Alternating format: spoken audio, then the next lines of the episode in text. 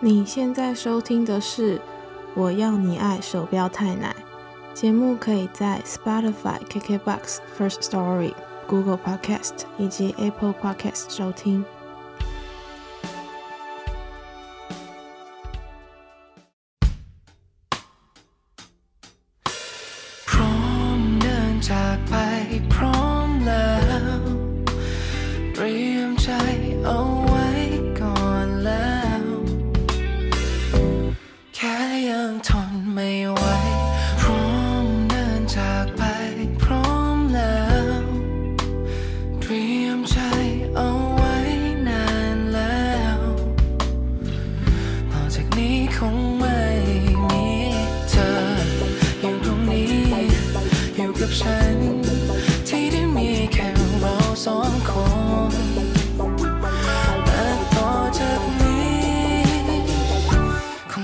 being a power.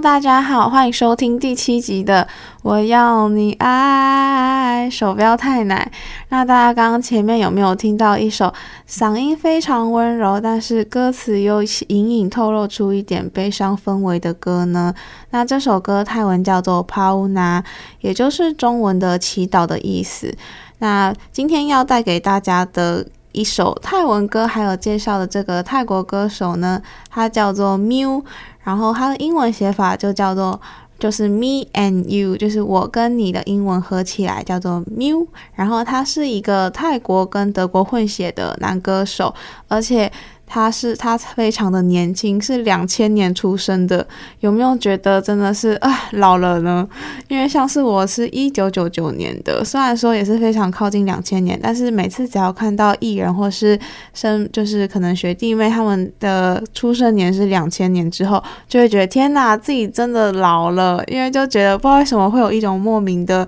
差距很大的感觉。那 Mew 本身在学业方面也是非常的出色，他目前就读于朱拉隆功大学，也就是泰国的第一学府，真的觉得非常优秀，能够在音乐跟学业上都取得这么杰出的表现，真的是非常尊敬他啦！真的觉得，唉，艺人真的都不是一般人可以当的呢。然后呢，先来讲讲前面刚开始听到的这一首歌《Pauna》，那这首歌其实是在讲说。一个一方已经知道这段感情已经生变了，他知道对方已经不再爱自己了，但是因为自己还是很爱着对方嘛，所以他只能在心里祈祷说，嗯，这段感情就是不要结束，能够越走越久越好，所以他就默默的祈祷。所以这首歌在听的时候，不知道大家会不会感觉到啊，有一股忧伤的氛围在呢？那这首《Pauna》也是我第一。首认识 Miu 的歌。那后来我有去看他其他首歌，我自己也很喜欢他有一首歌叫做 No Make Up，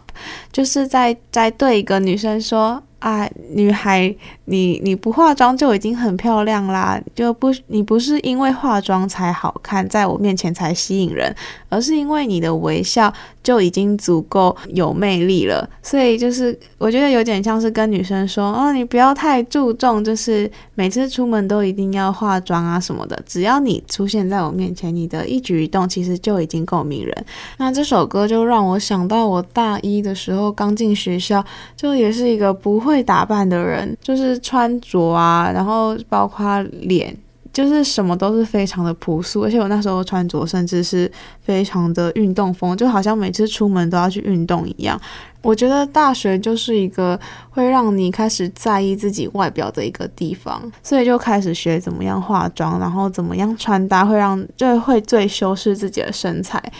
然后导致现在没有化妆出门，反而会觉得哎，非常的没有自信。虽然说听了这首歌，还是觉得嗯，我之后出门应该尽可能还是会化妆啦。不过呢，就是有稍微安慰到一点那个一点内心这样子，就是啊，原来男生也不是这么注重外表的嘛。好啦，可能还是也会看一点点啦，就是还是要稍微就是看一下邋不邋遢之类的。好，那总结这两首歌《Pa'ula 祈祷》跟《No Make Up》这首这两首歌，我觉得就是一个非常能够打动。打动到年轻人的心吧，就是还蛮贴近我们日常生活的歌。然后 Miu 的嗓音又非常的温柔，而且真的，如果平常没有接触泰国音乐，真的会非常顺的就能够把他的歌听完。所以这就是为什么今天介绍 Miu 给大家，而且偷偷跟大家讲，Miu 就是长得非常的帅气，然后他是泰国跟德国混血，所以那个听到我的介绍还不赶快上网搜寻呢？就是看 MV 的时候顺便看一下他的外帅气外表啦，这样是不是听起来非常的肤浅？好像就是。整个介绍就是要要告诉大家，嗯，要去看 Miu，因为他很帅。但没有啦，因为 Miu 真的是一个唱歌非常有魅力的歌手，是会让你不自觉的陷进去在他的音乐里面啦。其实我觉得，因为他们都会出一些 live session，就是可能会录一一些现场唱的歌，或者是网络上会有人分享他们去现场听然后录的歌曲。我觉得有时候他们现场唱的都比 MV 来的更吸引人，比音源更吸引人啦。但我不知道大家会不会喜欢听 Auto Tune 的的音乐，但是有时候现场 Miu 就会就是会让自己的声音再加一点 Auto Tune，也会让那首歌就是有一种更特殊的感觉。所以就希望大家赶快挖掘这一个。泰国歌手这个瑰宝啦那今天的介绍就到这也放给大家听 no makeup 这首歌不知道女生听完之后会不会让自己的自信上升呢？就是素颜的话也可以好好的美美出门啊对不对？oh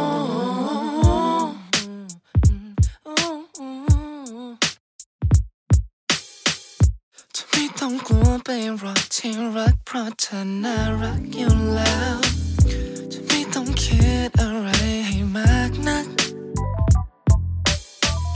จะไม่ต้องกังวลหรอกที่รักเพราะเธอนั้นสวยอยู่แล้วชอบที่รักอย่าไปคิดกับอะไรให้มันมากนักเล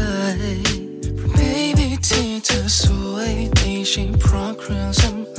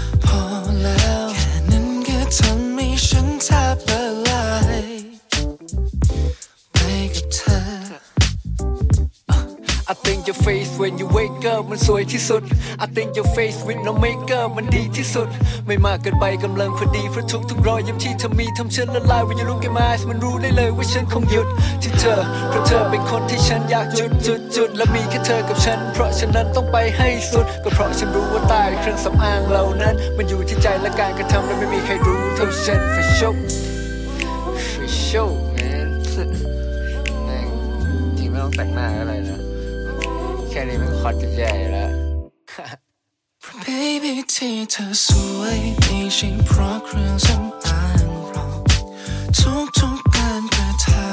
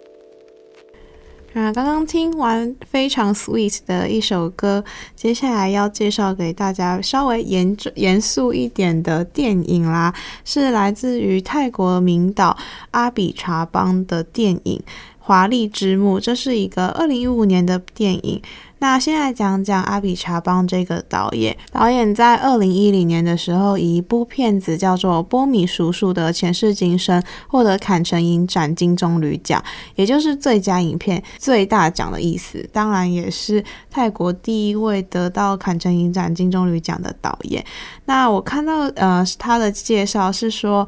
嗯，他在国外呢，远比在泰国还有知名度啦。那今天介绍的《华丽之墓》这一部片呢，因为电影的主题是涉及到一点政治、泰国政治的东西，所以它其实并没有在泰国上映。也许，也许放到泰国可能会被要求要删掉一些画面啊，不太确定。但当然，这部片呢。最主要的议题就应该就是有点在讽刺时局，泰国的独裁时局啦。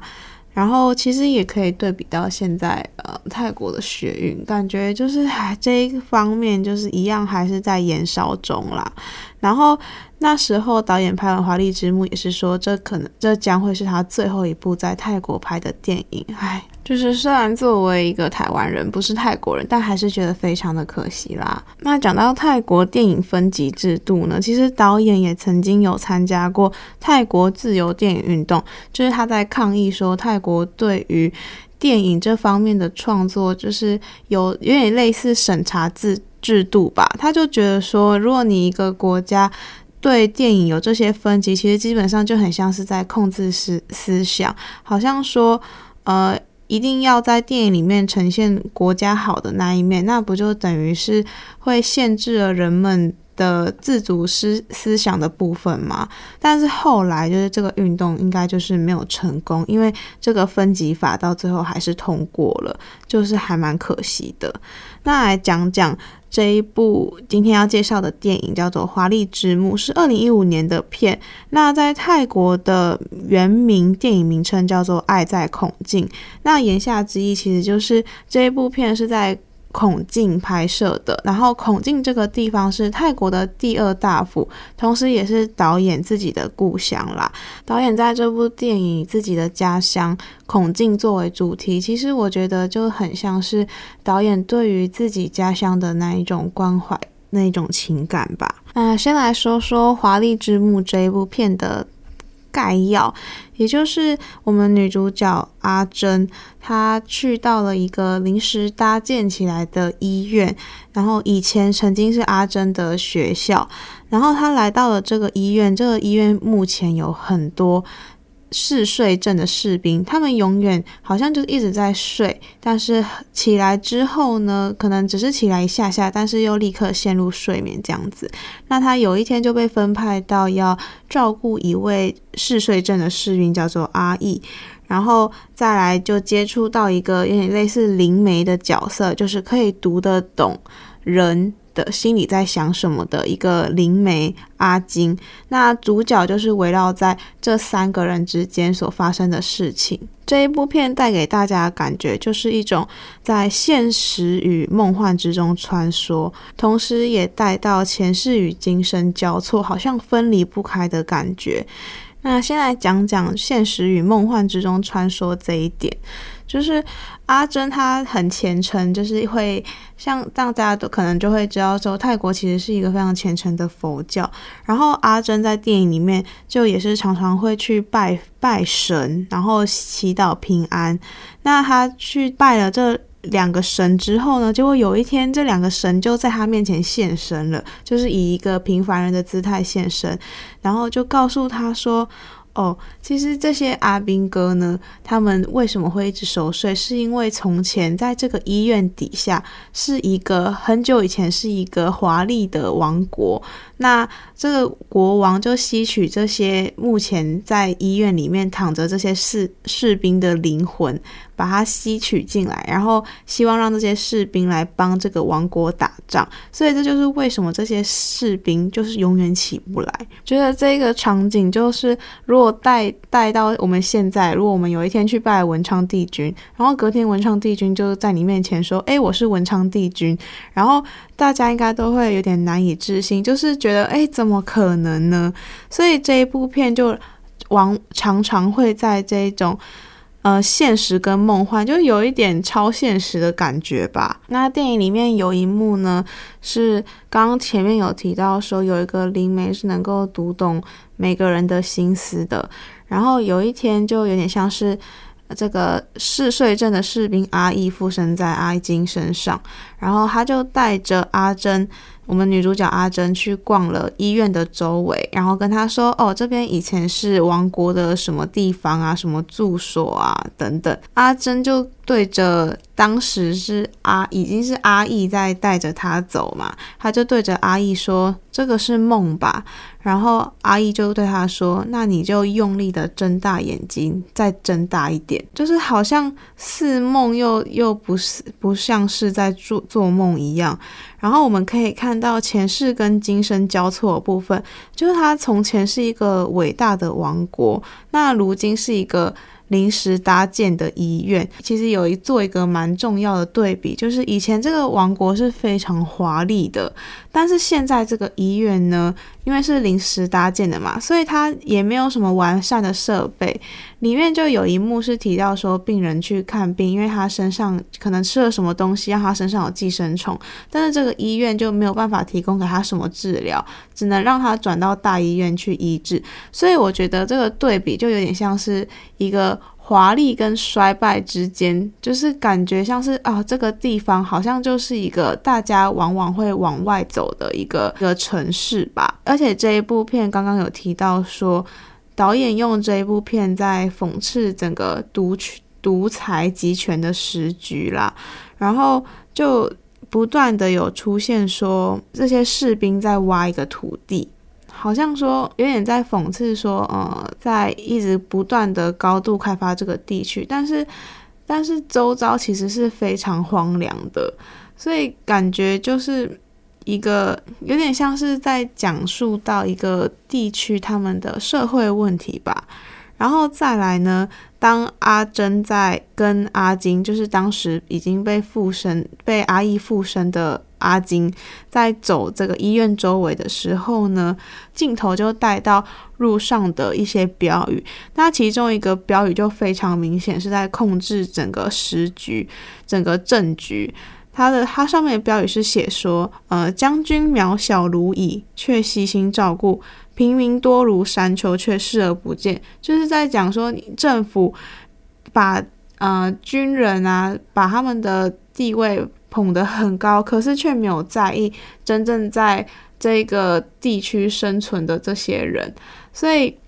所以也就是难怪为什么呃导演阿比长邦他没有要让这一部片在泰国上映的的地方吧。在看这一部片的时候呢，如果看第一次，老实说，我觉得，因为《华丽之墓》这一部片在讲的是一群阿兵哥，好像仿佛呃得了，就是得了嗜睡症，一直在睡嘛。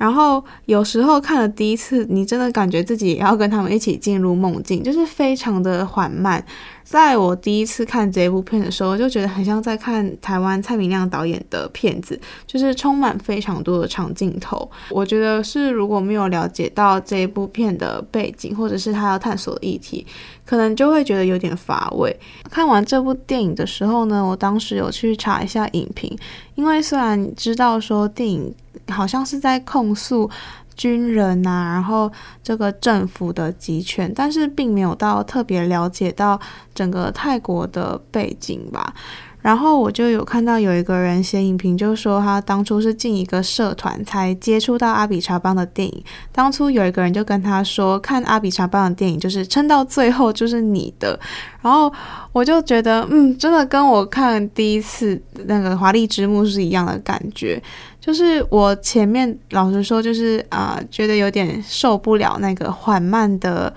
呃故事情节发展。然后或者是觉得，哎，这到底是什么剧情啊？那种感觉。但是在看到最后一幕的时候，我整个惊呆了，就是收尾非常的棒。那至于到底是多厉害的收尾呢？就交给大家自己之后自己去看《华丽之墓》的时候再自行体会咯。那电影里面还蛮有趣的一个地方，就是它有小小的台湾彩蛋的感觉。就是里面那个嗜睡症的阿义醒来的时候，就有说啊，他如果真的退休就退伍之后，他要做什么？他就有说他想要卖那个台式月饼，就是有点像是他在讲，就是。绿豆椪啦，然后我就觉得，哎，在看电影的时候突然醒过来了，哎，就哎，怎么会有跟台湾有关的？每次在电影里面如果有看到一点台湾的情节，都会觉得蛮蛮可爱、蛮有趣的。然后事实上呢，演阿义这个士兵的角色，好像也有来过台湾一阵子，所以算是跟台湾有一点点渊源啦。再来就是呢，如果大家看《华丽之墓》这一个电影的海报，会看到，呃，海报是一个女主角阿珍的剪影，那里面就有一些呃森林丛林的绿色的那种感觉，然后在这个剪影里面还会看到恐龙的一些有点像是小小雕像吗，在上面。然后其实孔径这个地方也是在文化上面非常富饶的地方，然后在这边就会有有挖到恐龙的化石，所以其实我觉得感觉要了解这一部电影是需要对孔径这个地方有一点点稍微有一点点了解，可能会比较有一些触动的地方。其实今天介绍《华丽之之墓》这一部片呢，它背后有蛮多议题可以讨论的。就先请大家自己去看过一遍，然后再来看看网络上有很多影评在解析这一部片吧。那今天就介绍到这里喽，然后可以再再讲一次这一部片叫做《华丽之墓》，然后是导演阿比查邦的作品。那希望大家喜欢，我们下周见啦！那节目最后就是给大家偷渡一首我也蛮喜欢的泰文歌，叫做《Why》，然后是。歌手 MaxJemana 唱的，好啦，我也不太清楚他的名字怎么念，但就是我们下周再见啦，拜拜。